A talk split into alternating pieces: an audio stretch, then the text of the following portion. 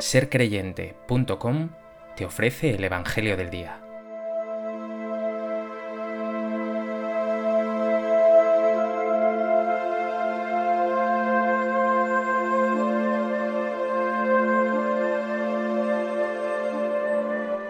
Del Evangelio de Mateo. En aquel tiempo dijo Jesús a sus discípulos, Cuando recéis, no uséis muchas palabras como los gentiles que se imaginan que por hablar mucho les harán caso. No seáis como ellos, pues vuestro Padre sabe lo que os hace falta antes de que lo pidáis. Vosotros orad así. Padre nuestro que estás en el cielo, santificado sea tu nombre, venga a nosotros tu reino, hágase tu voluntad en la tierra como en el cielo. Danos hoy nuestro pan de cada día. Perdona nuestras ofensas como también nosotros perdonamos a los que nos ofenden. No nos dejes caer en la tentación y líbranos del mal. Porque si perdonáis a los hombres sus ofensas, también os perdonará vuestro Padre Celestial. Pero si no perdonáis a los hombres, tampoco vuestro Padre perdonará vuestras ofensas.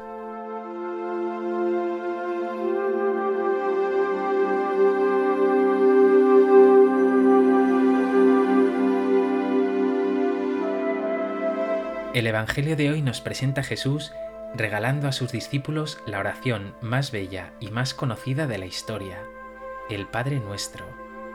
Jesús abre su corazón para mostrarnos cómo Él se relaciona con el Padre y por tanto cómo debemos hacerlo nosotros, cómo debes hacerlo tú.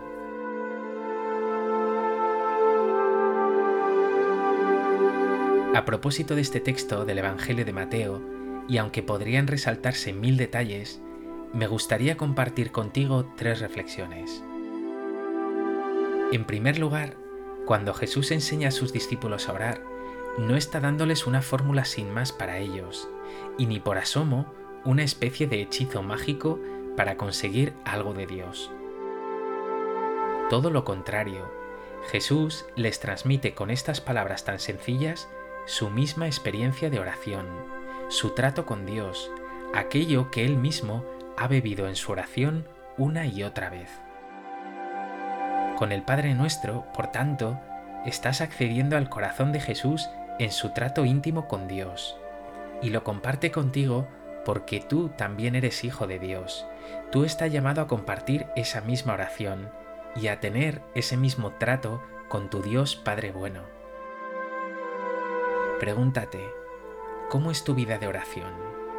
¿Tienes un trato familiar con Dios?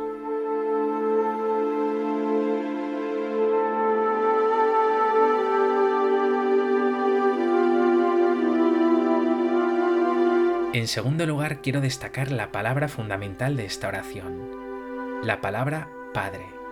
Abba en el arameo original de Jesús, una palabra parecida a nuestro papá o papi, una palabra que balbucea el niño en sus primeras palabras, una forma increíblemente cariñosa de expresarse. Nunca nadie antes de Jesús se había atrevido a llamar a Dios directamente papá. ¿Qué clase de Dios es este que habiendo creado los cielos y la tierra, que es omnipotente y omnisciente, deja al mismo tiempo a sus criaturas que le llamen papá?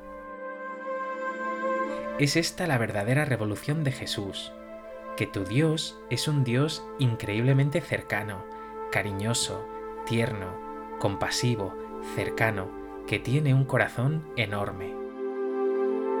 Si tú tienes algo de capacidad para amar, para ser tierno y cariñoso, Dios es eso mismo elevado a la enésima potencia, llevado al extremo, al infinito. Y Jesús lo ha revelado es decir, le ha quitado el velo que cubría su rostro. Dios, por así decir, se ha desnudado ante nosotros y ha mostrado su verdadero ser, que es un Dios loco de amor, tierno hasta el extremo, un Dios Padre, que como nos dice el libro de los Proverbios, halla sus delicias en estar con los hijos de los hombres. Es decir, a Dios le encanta estar contigo, no uses por tanto muchas palabras, como dice el texto de hoy, pues tu Padre bueno y misericordioso sabe muy bien de tus necesidades. conoce tu corazón mejor que tú mismo. Tú, ante todo, desea estar con Él, entrar en comunión con Él, amarle y sentirte amado por Él. ¿Eres consciente de que Dios desea estar contigo? ¿Sientes tú ese deseo de corresponderle, el deseo de estar con Él?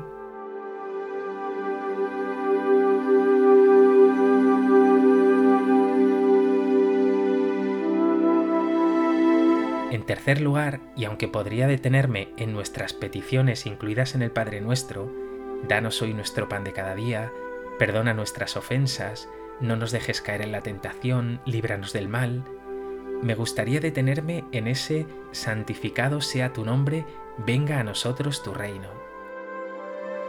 La clave de nuestra oración es pedirle al Padre que venga su reino a nosotros, que se haga su voluntad siempre, que su nombre sea santificado. Y Dios es santificado cuando reina entre nosotros la paz, cuando en el mundo puede reinar Dios con su amor y su salvación, cuando Dios ve a sus hijos amarse y ser felices.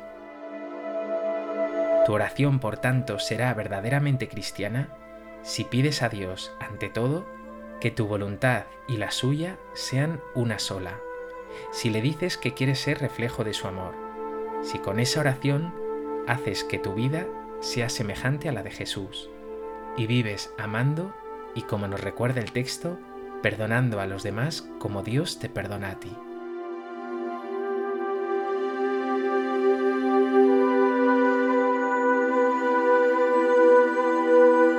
Pues ojalá que el Evangelio de hoy te lleve a rezar el Padre Nuestro con más corazón y a unirte cada vez más a este Padre tierno y misericordioso, y que su amor y ternura rebose en ti hacia tus hermanos.